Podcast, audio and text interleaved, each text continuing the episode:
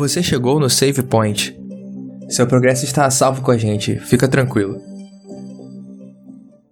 Salve, salve pessoal do Save Point. Estamos aqui mais uma vez reunidos para poder falar sobre a, a contexto bíblico, a nova lição dos jovens. Estamos aqui falando sobre alianças, nosso segundo episódio aqui dessa temporada. E acho que vocês nunca me ouviram falando aqui, pelo menos na, na, na, como interlocutor desse, desse podcast, pelo menos na temporada da lição. E vamos lá, uma experiência diferente. Tô aqui com o Thales, que nunca me abandona. Como é que você tá, Thales? Fala, Xande, fala pessoal, tô bem. Estamos vivos, estamos bem. Tô gostando muito da lição, tá difícil, tá sendo um desafio para mim esse tema dessa lição, mas tá muito bom. Parabenizar aí quem fez a lição a Agatha, que é a nossa amiga, parabéns, a lição está muito bem feita. Show! E aí, bom, é, você pode encontrar a gente né, no, nas nossas redes sociais, lá no Instagram, por exemplo, no arroba podcast SavePoint, e comentar lá no nosso post da lição sobre o que, que você achou do, do episódio, das tirinhas e, e tudo mais.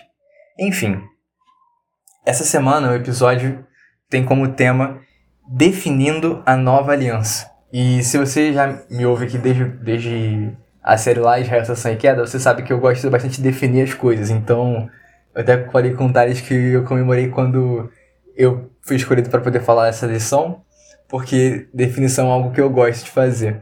Talvez pelo meu histórico de exatas aqui, eu curto um pouquinho essa parte. Enfim, é, vamos começar pela tirinha da semana onde a gente tem três quadrinhos, onde a gente tem uma mulher sentada num, num, num, banco, num sofá, né? E aí ela, no primeiro quadrinho ela diz, pergunte a 100 cristãos diferentes sobre a nova aliança. E aí no segundo ela diz, e você terá 100 definições diferentes sobre a nova aliança. E aí no terceiro ela levanta da cadeira e sai, e já quase fora de quadro ela diz, e isso surpreende a um número zero de pessoas. E aí, Thales, que, que você pegou aí de ideia da tirinha? O que, que você entendeu? O que, que ela chamou essa atenção? Diz aí. Primeiro, é, a moça, não fisicamente, na fisionomia não, não sei porque, me lembrou a Agatha. Então, não sei se a Agatha que, que fez, que desenhou, mas Agatha, se você está ouvindo a gente, eu lembrei de você vendo a moça da tirinha. E até pelo que ela fala, que eu acho que é algo muito importante ser falado, que eu já conversei algum, algumas vezes com a Agatha, e é uma pessoa super sensata que entende muito do de Bíblia mesmo, e eu acho que talvez é uma coisa que ela falaria. E da forma que eu entendi, obviamente. É, ela, eu acho que ela se preocupou aqui em mostrar que a ideia de aliança não está clara na mente da, de muitas pessoas, de muitos cristãos. E é algo que a gente tem que se preocupar, como a gente começou a falar no último episódio e vai falar mais nesse, aliança não é apenas um conceito que a gente tem que entender para saber de Bíblia. É uma coisa diária que a gente vive diariamente. E como eu falei, eu lembrei que tem uma coisa que a Agatha se preocuparia, que os cristãos vivessem essa aliança diariamente. Então, eu acho que a tirinha quer dizer algo que, cara, não está claro para muita gente a importância da aliança e, e quão maravilhosa ela é. Exato. Eu acho que também tem. Acho que dois aspectos que a gente pode interpretar essa tirinha, né? É bom que, como a tirinha a gente pode interpretar, né? E. O, primeiro é que. A gente já falou um pouquinho disso na lição de Romanos, acho que é duas lições atrás, sobre essa questão do, do, do debate, né? É, é bom que a igreja seja também um lugar onde você pode trocar ideia. Então, de uma certa forma, mesmo que se tenha opiniões divergentes até sobre assuntos da Bíblia, é bom você ter um lugar onde você pode falar isso sem ser julgado, né? E onde vocês possam juntos chegar num, num consenso. Mas ao mesmo tempo a gente também tem um outro aspecto de que, por exemplo, a gente pode ter muita opinião envolvendo essas definições ao invés de olhar para a definição do que a Bíblia diz. E aí quando você tira o aspecto daquilo que o que Deus falou, né, o assim diz o Senhor, você abre margem para a opinião do ser humano e aí as coisas desandam, né? E você tem aí essa 100 definições diferentes para 100 cristãos diferentes.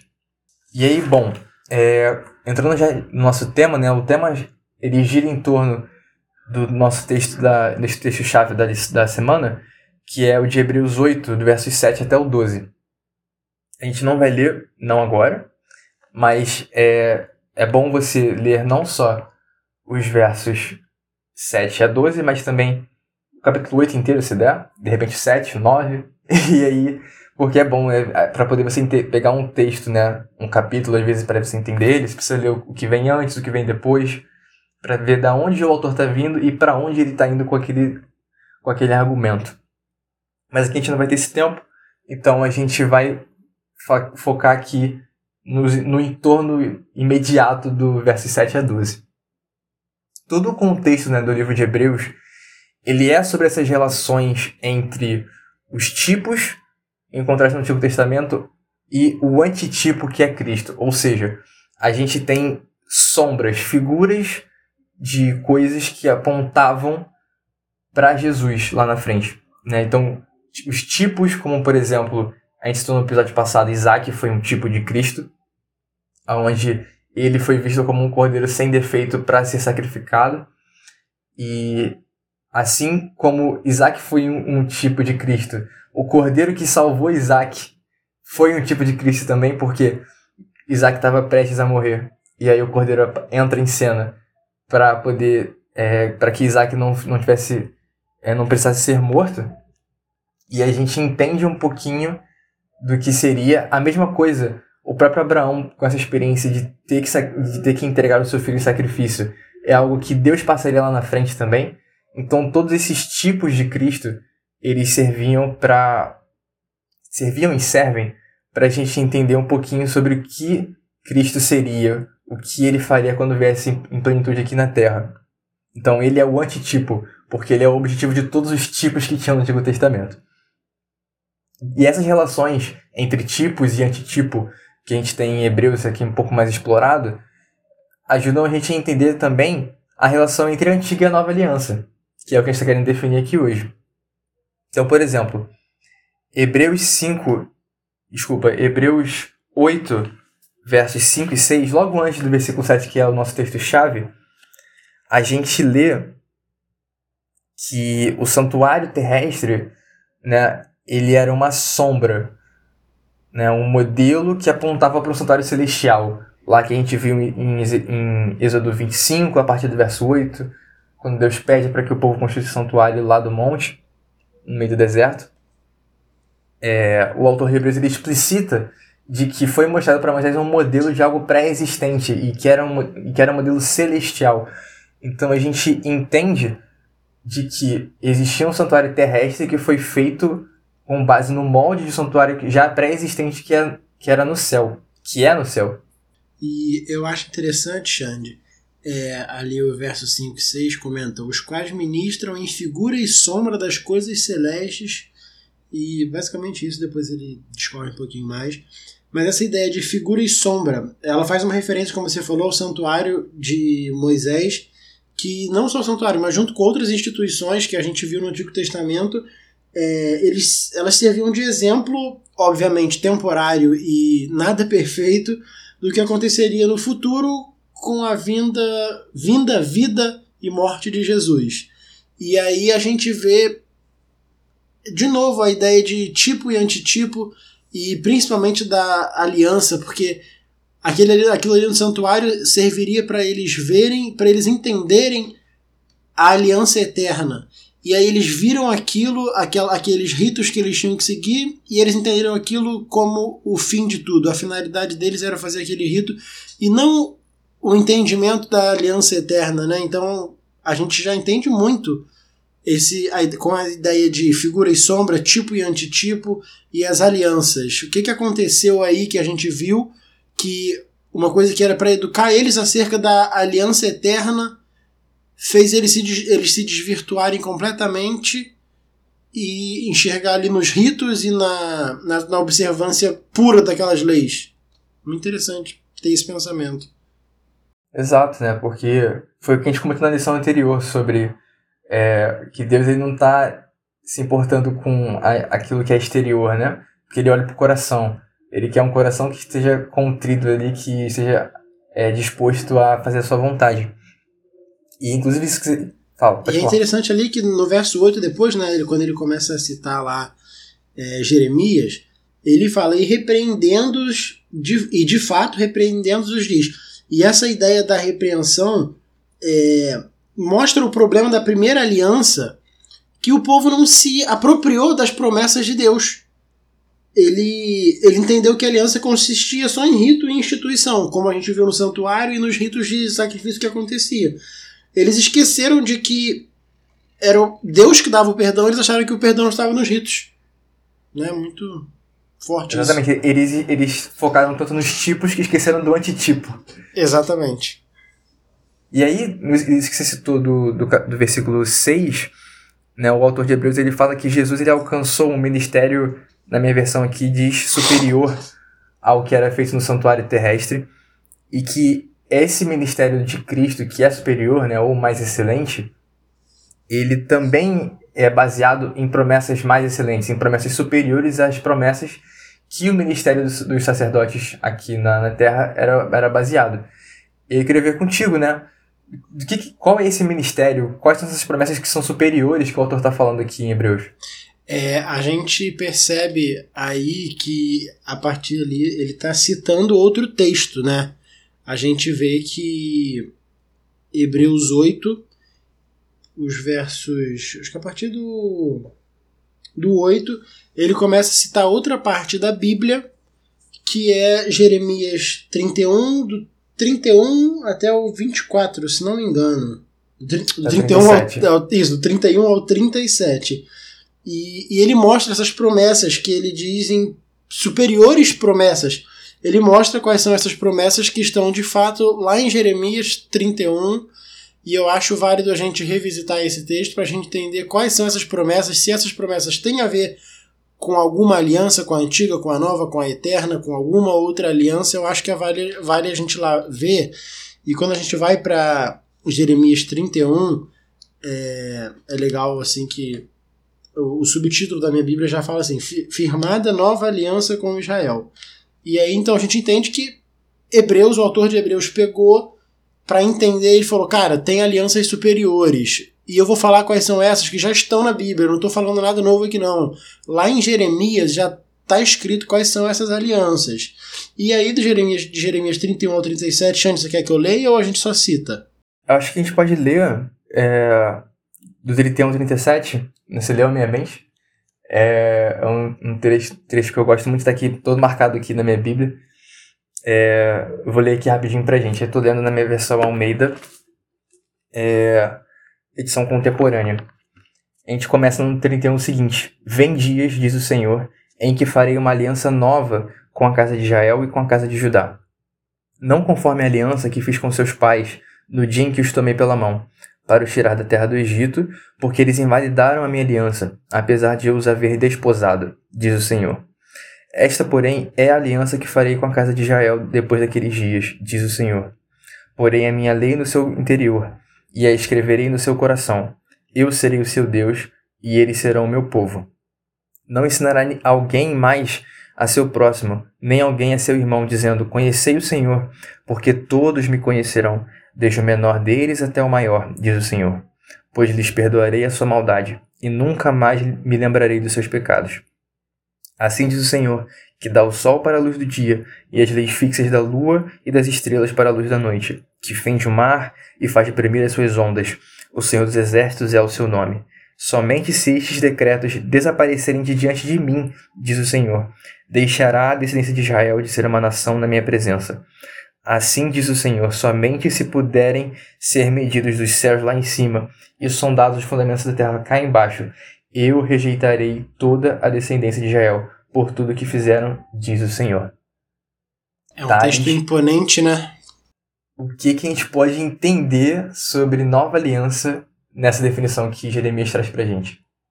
Cara, então, como a gente percebeu lá em Hebreus 8, novamente citando aqui, é, o autor diz que, com efeito, Jesus obteve ministério tanto mais excelente quanto ele também é mediador de superior aliança instituída com base em, em superiores promessas então a gente vê aqui que Jesus veio ser superior em tudo. Ele é mediador de superior aliança instituída com base em superiores promessas. Então, a gente percebeu aqui que vai acontecer uma aliança diferente e superior, instituída em promessas diferentes e superiores. E aí a gente tem que entender, como a gente já entendeu bem, talvez no primeiro episódio dessa série, na, na lição 1, que assim, para ser diferente tem que ter alguma, alguma coisa né, para se diferir. Você não vai ser diferente do nada. Você tem que ter alguma coisa. Então, aí eu vou voltar à pergunta e perguntar para o Xande.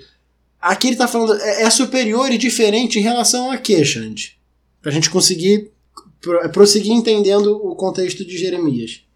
É, eu acho que a gente pode pegar pelo próprio texto, né? No 32, por exemplo, a gente entende de que a aliança que era feita com o povo de Israel lá atrás, ela podia ser invalidada pela desobediência deles, porque eles não conseguiam cumprir a lei. Tanto que é o que ele, o autor aqui, né, que o profeta diz pra Então a gente começa a entender, né, qual era esse... de que que ele começou a se diferir, né? Exato. A aliança antiga era uma aliança que era que a, a, a obediência ou a desobediência do povo determinava se a aliança era quebrada ou não. E aí no 33, a gente começa a ver as, as diferenças, né? Porque a lei que antes era algo que se revelava no externo, no exterior, e, e não era natural, agora ela vai ser internalizada no coração e na mente do ser humano através de uma ação de Deus. Então você vê, é através de uma ação de Deus que a lei vai fazer parte daquilo que é natural do ser humano agora. É interessante, né? A gente entender então que a gente viu que, assim, cara, não é conforme a aliança que eu fiz com seus pais no dia que os tomei pela mão para tirar da terra do Egito. Então, ele está falando de uma nova aliança aqui. A gente vê que os israelitas eles falharam em, em, cumprir as exigências divinas da, da outra aliança. E Deus, em sua infinita misericórdia, enxergando essa tendência naturalmente humana, é, ele prometeu essa nova aliança, um arranjo diferente e que o ser humano vai se tornar santo apenas por meio da fé no Redentor. E aí a gente comenta, a gente lembra do, do, da primeira lição, quando a gente falou de aquele que virá, aquele que veio, sempre com a salvação pela fé no que veio ou no que virá, dependendo de quando esse contexto histórico acontece, né? Então a gente uhum. entendeu aqui de fato, cara, é superior por quê? Por que, que é superior baseado em superiores promessas? Porque é superior porque não é mais aquele arranjo antigo onde você tinha que cumprir essas exigências, porque o seu coração vai, ten, vai tender a achar que você vai conseguir cumprir e vai obter salvação por isso. Deus é tão bom que ele olhou e falou: Cara, o ser humano não vai entender. Eles não vão entender achando dessa forma aqui. Então eu tenho que fazer de uma forma que eles têm que acreditar e só isso. Eles têm que fazer a parte deles que é só confiar, o resto eu faço tudo.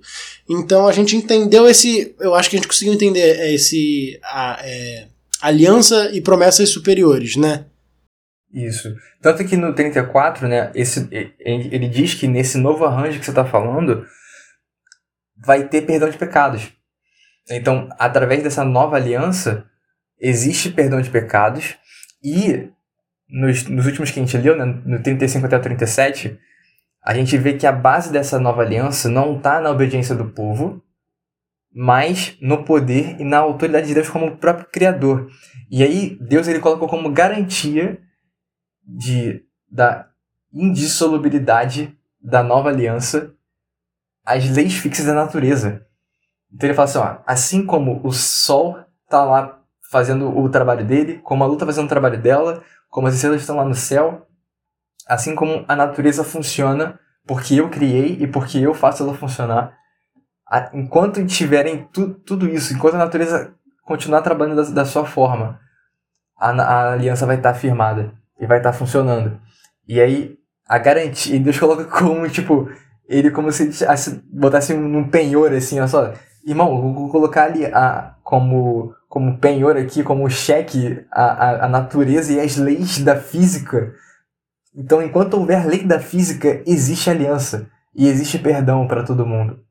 Então a, é uma promessa tão superior que é baseada e comprovada e o cheque calção são as leis da natureza.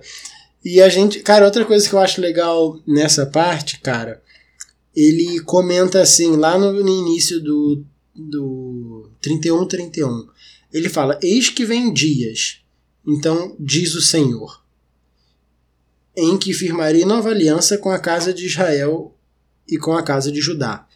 E depois, no verso 30 aí, deixa eu achar. É, no verso 33, ele diz que é, na mente lhes imprimirei as minhas leis e também no coração lhes escreverei. E aí, esse verso 31 e o 33 juntos, a gente vê uma coisa muito legal que a gente já viu na criação e a gente vê na, na Bíblia inteira, que é a triunidade divina atuando em favor do homem. Quando ele fala eis aí vem dias, quando Deus diz que tá vindo um dia, não é um dia qualquer. Esse dia que ele diz é a era messiânica, é a era de Jesus, porque em que firmarei nova aliança com a casa de Israel. Essa nova aliança é a morte de Cristo, é a, a salvação por meio da morte de Cristo. Então a gente viu Deus é, promulgando, não sei se promulgar é o verbo correto, mas promulgando essa nova aliança por meio da durante a era messiânica por meio de Jesus e ele ainda fala é, e as imprimirei no, nos, nos seus corações algo do tipo. E, e a gente sabe que essa isso acontece por meio do Espírito Santo. A gente vê novamente toda a triunidade divina focada em salvar o ser humano. Isso é muito legal é muito forte. Sim né? O próprio lá em Ezequiel 36 no verso 27, né, diz que Deus vai colocar na gente o espírito dele e que o espírito dele vai fazer com que a gente ande nos estatutos e guardar os juízos, né? E observar aquilo que ele pede pra gente. E é legal que você citou da criação, porque né, o próprio, a própria profecia aqui de Jeremias, ela reconecta com a criação, nisso que você falou, da, da Trindade, e também nos, nisso que a gente comentou do 35 até 37, né? Onde ele coloca a natureza como esse, essa garantia. E aí é quase como né, se a nova aliança, na verdade, fosse uma volta ao plano original de Deus, né? E a gente sabe que foi o que a gente falou no episódio anterior, quando a gente falou que a aliança nova, na verdade, é a primeira e é a eterna e é a mais antiga. Que é a é aliança que foi firmada ainda no Éden. E que só quer restaurar o homem à posição que ele foi perdida, né? Exatamente. E aí, no verso 33, a gente tem um, ponto interessante também. Tem uma construçãozinha lá no final do verso 33 do capítulo 31 de Jeremias, que é: Eu serei o seu Deus e eles serão o meu povo. Essa construção, né, parecida com essa pelo menos, aparece na Bíblia hebraica assim, várias vezes. A gente vê isso em Gênesis, a gente vê isso acho que em Deuteronômio também. No próprio livro de Jeremias isso aparece também, Isaías. Mas a única, a única forma que é, é, que essa expressão aparece aqui exatamente igual ao que aparece aqui no, no versículo 33 é em Ezequiel 37. A gente vai pular agora para lá. É muito interessante só aparecer igualzinho nesse contexto aqui, que é um texto famoso, que é uhum. que fala sobre o Vale dos Ossos Secos, né? Exato, e assim, é quase como se os autores estivessem querendo falar alguma coisa pra gente, né? Oh, será? Lembra daquela profecia lá de Jeremias? Então, eu vou colocar essa palavrinha aqui igual para você lembrar dela na hora quando você lê o que eu estou escrevendo agora. E aí, lá no versos 26 a 28 disso aqui, ao 37, a gente lê: Farei com eles uma aliança de paz, será uma aliança eterna.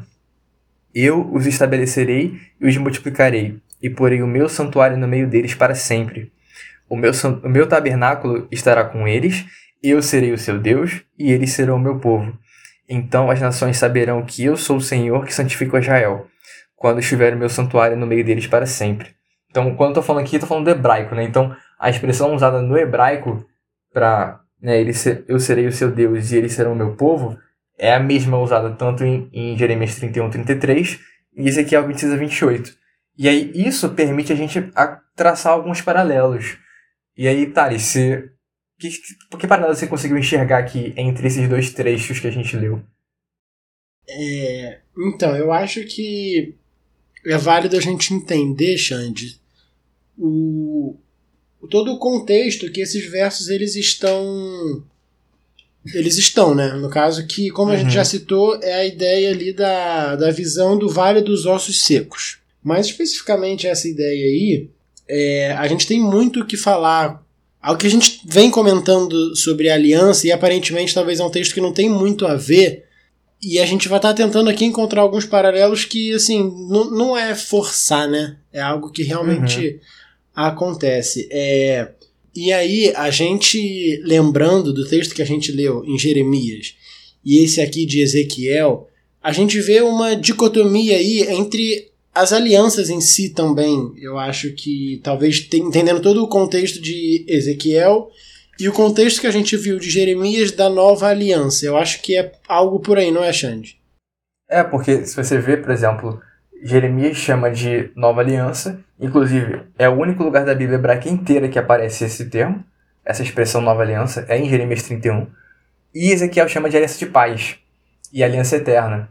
Então a gente consegue traçar esse paralelo aqui entre a aliança nova, que Jeremias cita, e a aliança da paz, a aliança eterna, que Ezequiel cita. E, inclusive, né, a gente vê em Jeremias, lá no verso 34, onde ele fala sobre o perdão de pecados, e o que, que Ezequiel traz pra gente aqui? Ele traz o santuário. E aí ele fala né, que o tabernáculo vai estar no meio do povo, né? E que o santuário né, vai ser estabelecido para sempre ali. E o santuário é justamente o lugar onde aconteceria, acontecia esses rituais que apontavam para o perdão de pecados também. Então dá para a gente ter uma relação aqui entre o que Ezequiel está falando e o que Jeremias está falando. E aí, né, o citou bem essa questão do vale dos ossos secos, que é, a gente está falando aqui do finalzinho do capítulo 37, né? Essa é quase que a conclusão do capítulo, mas ele começa falando sobre a história do vale. E aí no Vale dos Ossos Secos, né, Ezequiel, Ezequiel ele é colocado ali perante esse vale com ossos que ele chama de sequíssimos, né? Tava já tão, tão seco que tava quebrando na mão, né? E aí os ossos que estavam ali já sem vida há muito tempo, Deus manda o profeta profetizar de que os, que os ossos se juntassem. E aí começa a criar tendão, começa a se juntar, junta músculo, aí profetiza de novo e aí começa a ganhar, virar um corpo, vira um boneco ali de carne. Aí ele fala, mas beleza, e ainda não tem vida, né? E ele profetiza de novo. E aí o Espírito de Deus ele sopra no meio daqueles, daqueles corpos e eles deixam de ser só corpos eles, ganham, eles viram é, pessoas. E aí tem um grande exército ali, né? E aí no versículo 12 do capítulo 37 de Ezequiel a gente lê o Senhor dizendo: Eu abrirei as vossas sepulturas e vos farei sair delas, ó povo meu, e vos trarei a terra de Israel. Então sabereis que eu sou o Senhor, quando eu abrir as vossas sepulturas e vos fizer sair delas, ó povo meu. Porém em vós o meu espírito, e vivereis, e vos porei na vossa terra. E então sabereis que eu, Senhor, disse isto, e o fiz, diz o Senhor. Então, aqui Deus ele se coloca como o único capaz de dar nova vida. E ele fala que ele vai dar essa nova vida através do espírito dele que ele colocaria dentro do seu povo. Ô Xande, Fala. é só um comentário assim rápido. A gente sempre está revisitando aqui Gênesis e a gente vê aqui, ali no verso 6 de, desse capítulo de Ezequiel, o processo aqui, no caso de revivific, revivif, revivificação, é, corresponde ao processo de vivificação que acontece lá em Gênesis 2,7, que fala assim: então formou Deus ao homem do pó da terra, então formou do pó da terra e lhe soprou nas narinas o fôlego de vida. Então existiram dois passos aqui. Do pó da terra a gente entende que juntou ali o que estava os ossos secos, sequíssimos, e o espírito ruá Deus deu também. Então só mais uma mais uma volta ao Gênesis e a, e a criação que sempre está acontecendo e aconteceu aqui de novo é interessante a gente analisar. Exato. E aí a gente vê que a aliança da paz, a aliança eterna que Ezequiel cita logo depois de ter essa visão dos vales, do, do Vale dos Ossos Secos, a gente entende com esse, com esse texto que essa nova aliança, a aliança eterna, a aliança da paz, ela é a aliança que acha sua plenitude no ministério de Cristo, porque ele é o único que pode trazer vida onde só havia morte. E uma aliança que encontra é, o seu cumprimento de fato na morte de Cristo não é algo novo para a gente, que já estamos na segunda lição da, do estudo sobre alianças, não é, Xande? A gente, a gente começou a entender na, no último episódio o que era uma aliança que se cumpre de fato em Cristo, né? É isso, Cristo é o antitipo, ele é o objetivo disso tudo. Chegamos no nosso momento hipertexto e eu tive que colocar um papelzinho aqui, um post-it em cima da palavra para eu poder tentar não ler antes, mas eu acho que eu falei. Mas, vamos lá. Vou eu não, eu não sei qual é a palavra, eu consegui novamente pela terceira vez seguida não ler a palavra. Vamos lá, e a nossa palavra é promessa. Thales, qual é a primeira coisa que vem na sua cabeça quando você lê promessas? Quando você ouve promessa? Caramba, esperança. Esperança, Porque tem uma música que eu gosto muito que é chamada Promessa. E ela fala, uhum. é, Vou voar onde voam santos anjos, serafins também arcanjos. Algo do tipo. E ela e o nome da música é Promessa e fala de coisas que a gente vai poder fazer quando Cristo voltar. E então me, me dá a esperança de poder. A partir dessa promessa eu tenho a esperança de que eu vou poder fazer tudo isso. E você, Chad? Cara, quando eu penso em promessa, eu penso em cumprimento, mas não nesse sentido que a gente está falando aqui de cumprimento de promessa bíblica, né? mas acho que em cumprimento de que, tipo, promessas existem para serem cumpridas. Então, sei lá, eu acho que para mim é a primeira coisa que vem na minha cabeça, de que promessas, se não, se não tiver cumprimento, elas são promessas vazias, né? Então, eu acho que vai por esse lado. Então, beleza. A gente já viu bastante sobre aliança, essa aliança eterna, a, aliança, a nova aliança, a aliança da paz, tantos nomes dessa nova aliança. E qual é o papel da antiga aliança, então? Sei que a gente está se repetindo um pouquinho em relação ao episódio anterior, mas acho que é importante a gente voltar. Só para a gente deixar isso mais claro ainda, né? Qual que é esse papel da antiga aliança nisso tudo? É, vamos lá, então. Eu acho que é muito válido mesmo a gente falar novamente o, papel dessa antiga aliança que foi firmada no Sinai e, novamente, a gente tem que entender o contexto histórico daquela, daquele povo ali naquele momento. Eles tinham acabado de passar por centenas de anos de escravidão em uma sociedade idólatra e como escravos nessa sociedade idólatra. Então isso já, já dá pra gente entender muito, talvez, do, da mentalidade, do mindset que o povo de Israel estava naquele momento. Uma mentalidade de obediência e de que só consegue as coisas por meio da obediência. Então, legal. Deus fez a antiga aliança para educar aos poucos, de indo do mais básico até o entendimento completo da aliança eterna. E por isso Deus deu essa aliança complementar. Como, se você não sabe o que é uma aliança complementar, ouça o episódio anterior a esse, o episódio número 1, que a gente explica bem o que é aliança complementar. Então Deus deu essa aliança complementar para eles começarem a entender o que é a aliança eterna. E a gente viu que eles não entenderam de fato. Eles pegaram isso, se apossaram dessa aliança complementar como se fosse a aliança eterna, se preocupando muito mais com os ritos que Deus deu para mostrar para eles o que era a aliança eterna e fazendo de, desses ritos o foco principal, né? E se contentaram com pouco, né? Eles tinham toda um, uma fonte de água viva para poder beber e se contentavam com um copinho de água barrenta. Será que, assim, só não, isso não tem nenhuma resposta, nada? isso já era maravilhoso para eles. Eles já, para eles era muito bom ter isso, porque eles vieram vieram da escravidão. Será que eles já não, assim, não sei, gente, isso aqui é só um devaneio meu mesmo. Será que para eles já não era muito bom e por isso eles se contentaram? Eles falaram: "Caramba, que maravilha o que a gente está vivendo aqui". Só que assim, Deus tinha muito mais para dar para eles. Aquilo ali era o, a ponta da ponta do iceberg. E tinha muita coisa pro fundo que eles não por, por estarem né, naquele mindset de obrigações, de falar, cara, eu vou fazer isso para ganhar isso. Porque eles eram escravos, então eles tinham que cumprir a, o que o, os egípcios mandavam. Eles entenderam, pô, não, se era lá assim, vai ser assim aqui também. A gente vai cumprir, só que Deus é bom e vai dar muita coisa boa pra gente. Então vamos cumprir certinho o que a gente tem que fazer pra gente conseguir o que a gente quer. E eles acharam que era isso. Cara, você citou no ponto que era crucial, porque eu acho que não tem não tem devaneio quando o espírito está envolvido, cara. Isso que você falou é, é, exatamente isso, cara. Quantas vezes que a gente na nossa vida, na nossa vivência mesmo, a gente se contenta com pouco? a gente se contenta em guardar o sábado no sentido de ir para a igreja e não fazer nada que a gente faz durante a semana. A gente se contenta em não comer algumas coisas. Em vestir alguma coisa, em não vestir alguma Em- coisa.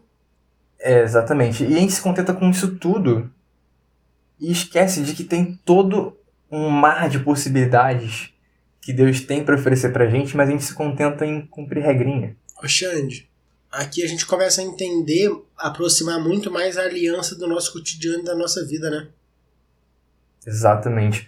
O próprio Paulo, né? A gente viu isso na lição de Romanos, não lembro qual foi o número, mas a gente falou sobre isso no trimestre anterior, na última temporada, aonde Paulo ele tem esse clique, né, na, na cabeça dele, aonde ele fala em Romanos 7, 9 que antes de conhecer a Cristo era um tempo onde ele vivia sem lei. Mas ao mesmo tempo, ele diz em Filipenses 3, 6 que antes de conhecer Cristo ele era fariseu e era, segundo a lei, irrepreensível. Então, né, como é que alguém que é irrepreensível segundo a lei não vive com a lei? E aí, a partir desse momento que ele tem o clique de que Jesus, Jesus, ele de- literalmente derruba ele do cavalo, é quando ele começa a entender as coisas, né? E ele começa a entender de que Deus tinha um plano para a vida dele e que envolvia mais e coisa completamente diferente do que ele fazia. Por exemplo, perseguir a igreja e de que cumprir as regras que ele cumpria era o mínimo que ele podia fazer, porque ele podia fazer muito mais. E aí eu quero jogar essa pergunta pra você, Thales, que eu falei que ia fazer e não te falei qual era. É, Thales, qual é o plano de Deus pra sua vida?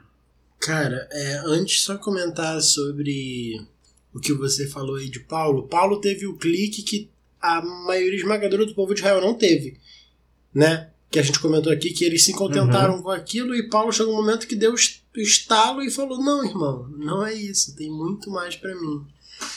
E plano de Deus pra minha vida, Xande? Eu e não se sei. quiser falar também da sua experiência, também, de repente, quando que teve esse clique na sua, na sua cabeça, igual o Paulo teve, por exemplo? Uhum. Eu acho que o plano de Deus para minha vida é ser filho dele. E o, o meu sonho para minha vida é que isso me baste. Que muitas vezes a gente está preocupado com muita coisa, como a gente falou, a gente está se contentando com muito pouco. E ah, talvez o muito que a gente tem na nossa visão é muito pouco e não deixa a gente permitir a visão de que ser filho de Deus basta. É, é legal porque, por exemplo, se a gente lê João 10, 10, né? A gente vê que Jesus ele veio para que a gente tivesse vida e vida em abundância. Mas a gente se, preocupa, a gente se, se contenta em ter aquela vida mais ou menos. Ele prometeu vida Exatamente. abundante pra gente. Vida que não acaba mais. E ele, ele ainda reforça, cara, eu, eu vim para que vocês tenham vida, mas vida em abundância. É muita coisa que eu quero que vocês É tenham. muita vida. É muita, irmão. E vocês estão contentados com isso aí, Thales, acorda. E aí, assim, eu não tive um momento na minha vida de estalo, de cair do cavalo, al- ou algo muito forte na minha vida que chegou pra mim, uou, acorda. Eu. é, eu sou criado na igreja adventista, então muitas coisas acontecem de forma natural. E isso, por mais que seja natural, não foi. Eu, não é que tenha sido natural, é que é esperado que aconteça naturalmente, mas eu acho que não acontece se você não buscar, Uhum, não estiver disposto, né? não estiver disposto. Buscar é muito forte. Você, isso aí, você está com o coração aberto. E eu acho que vinte e poucos anos na igreja adventista, nos últimos quatro, foi que eu comecei a, comecei a tentar entender um pouco mais sobre isso. Então, não houve nada. Não houve uma teofania Uhum. comigo que eu acordei de madrugada e entendi, caramba, é isso que Deus quer pra minha vida. Eu ainda não sei o que Deus quer pra minha vida. Eu sei que eu, que eu quero que eu quero que ser filho de Deus me baste. Mas ainda não defini. Assim, não tenho definido no meu coração, de fato, o entendimento de que que Deus quer pra minha vida. Uma coisa que a gente sabe, né, Xande, que você a gente comentou antes, é que o plano original pra gente é ser imagem e semelhança de Cristo. Sim. E eu acho que isso tem que bastar, né? Porque a gente foi criado para isso. Sim, o, o que eu queria trazer, né? É um livro excelente para quem quiser ler. O Discípulo Radical, do John Stott, né? Ele escreve o seguinte: que Deus quer que o seu povo se torne como Cristo, pois semelhança com Cristo é a vontade de Deus para o povo de Deus. E aí, né, ele constrói o ao longo do capítulo do livro inteiro de que nós fomos criados à imagem e semelhança de Cristo, nós somos transformados a essa semelhança diariamente, né, de glória em glória, e no futuro seremos transformados e veremos como Ele é. E né, tudo que Deus faz desde sempre e para sempre é para cumprir esse plano. Às vezes a gente tem essa ideia de que o plano de Deus é entrar na faculdade, o plano de Deus é eu fazer coisa X, me relacionar com pessoa Y, mas o plano de Deus pra gente é ser a imagem e semelhança de Cristo. E aí eu perguntei isso pro Thales porque é, e fiz essas perguntas todas pra ele, porque eu também já me fiz essas perguntas várias vezes, né? E às vezes a gente, que, assim, tanto eu quanto a gente cresceu na igreja, não sei se esse é o caso de você que está ouvindo a gente, mas pode ser. É, às vezes a gente não tem esse clique como, por exemplo, o Paulo teve de cair do cavalo, mas assim como o Paulo, a gente também teve uma vida de muito regrada, né? A gente teve essa primeira parte da nossa vida vivendo ali sob a lei mesmo, tipo, fazendo tudo certinho e tal, mas sempre tinha aquela questão de assim, cara, falta alguma coisa que eu não Não é possível que, que seja é. só isso. Cara, deve, eu devo estar tá perdendo alguma coisa. E aí, chega um momento, né? Pra mim, ali chegou mais ou menos 2015, 16, muito por culpa do Felipe Tonasso. numa convenção jovem que eu fui quando eu tava na direção jovem lá na minha igreja. E que comecei, eu, eu, fui com o coração aberto mesmo. E, cara, eu, várias coisas começaram a clicar na minha cabeça, assim. A encaixar, falei assim, caraca, cara, aquilo era isso. E aí, desde então, é, coisas foram. É, quando a, a, nossa. Eu acho que. O, o, cara, eu até fiquei nervoso aqui, porque o, o arrependimento, né, que a gente fala, é, a metanoia, ela, a expansão da mente, ela não é uma expansão que ela sempre vai, vai ficar sendo construída em cima daquilo que tinha antes. A expansão da mente é é quando Cristo ele vem e derruba tudo que você tem como pressuposto e ideias preconcebidas e ele constrói algo do zero. E toda vez que você acha que não, agora eu, agora eu entendi. Aí ele vem e derruba tudo de novo. Eu, não, só você não entendeu nada. Constrói de novo. E aí, desde então, é, eu entendi que, ou melhor, tenho tentado entender e venho entendendo aos poucos ao longo do tempo, de que é uma vida de constante aprendizado. E de, de, de que Deus é um Deus multiforme, que tem uma graça multiforme, que se revela de várias maneiras diferentes. E de que eu, como filho dele, eu tenho no meu DNA de que eu vou ser assim também. De que eu, eu posso fazer muito mais daquilo que eu realmente, do que eu, daquilo que eu faço de verdade. Que é viver essa rotina minha de, falar faculdade, trabalho, gravar podcast.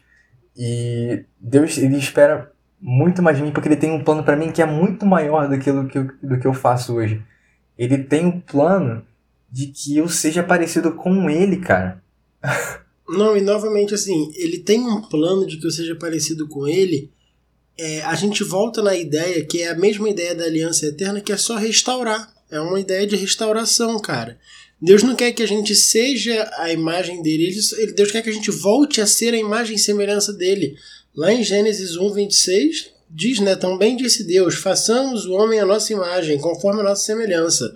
Então, a ideia de Deus na aliança para a nossa vida é restauração. É restauração Exatamente. do nosso coração, da nossa, da nossa imagem e semelhança, a imagem e semelhança dele, do nosso entendimento, da, de tudo, da nossa metanoia, de tudo. A ideia que Deus tem para a gente é restauração. E aí eu vou aqui concluir, não sei se o Tarek vai querer falar mais alguma coisa depois. E, então vou fechar aqui. Que assim, a Aliança Eterna, né?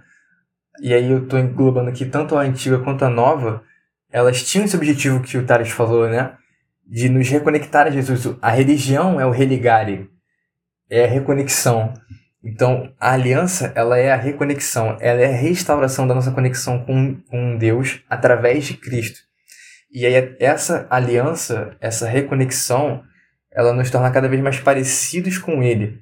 E não só isso, como se fosse pouco, né? Ela ainda nos permite que um dia a gente possa sentar na mesa todos juntos com o nosso Pai e com o nosso irmão mais velho, que é Jesus. E a gente pode compartilhar desse momento. Um dia a gente vai chegar lá. Gente, muito obrigado por ter ouvido a gente até aqui. É, tem sido muito bom para a gente também participar desse, desse projeto. Espero que vocês gostem. É, como eu falei no início, siga a gente nas nossas redes sociais. Arroba podcast lá no Instagram. Seguir a gente também lá no site da Contexto Bíblico. Lá no nosso Linktree do nosso Instagram tem link de todas as nossas plataformas. Spotify, Deezer, Google Podcast, Apple Podcast site da Contexto Bíblico com M, Contexto Bíblico. E, bom, não perde tempo, segue a gente lá. Compartilha com próxima, os amigos. Gente. Compartilha com os amigos, sempre bom também. E até a próxima, gente.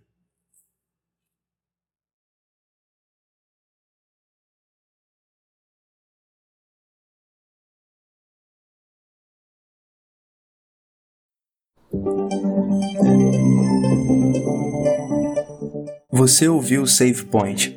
Obrigado pela companhia e nos vemos na próxima fase. Até lá!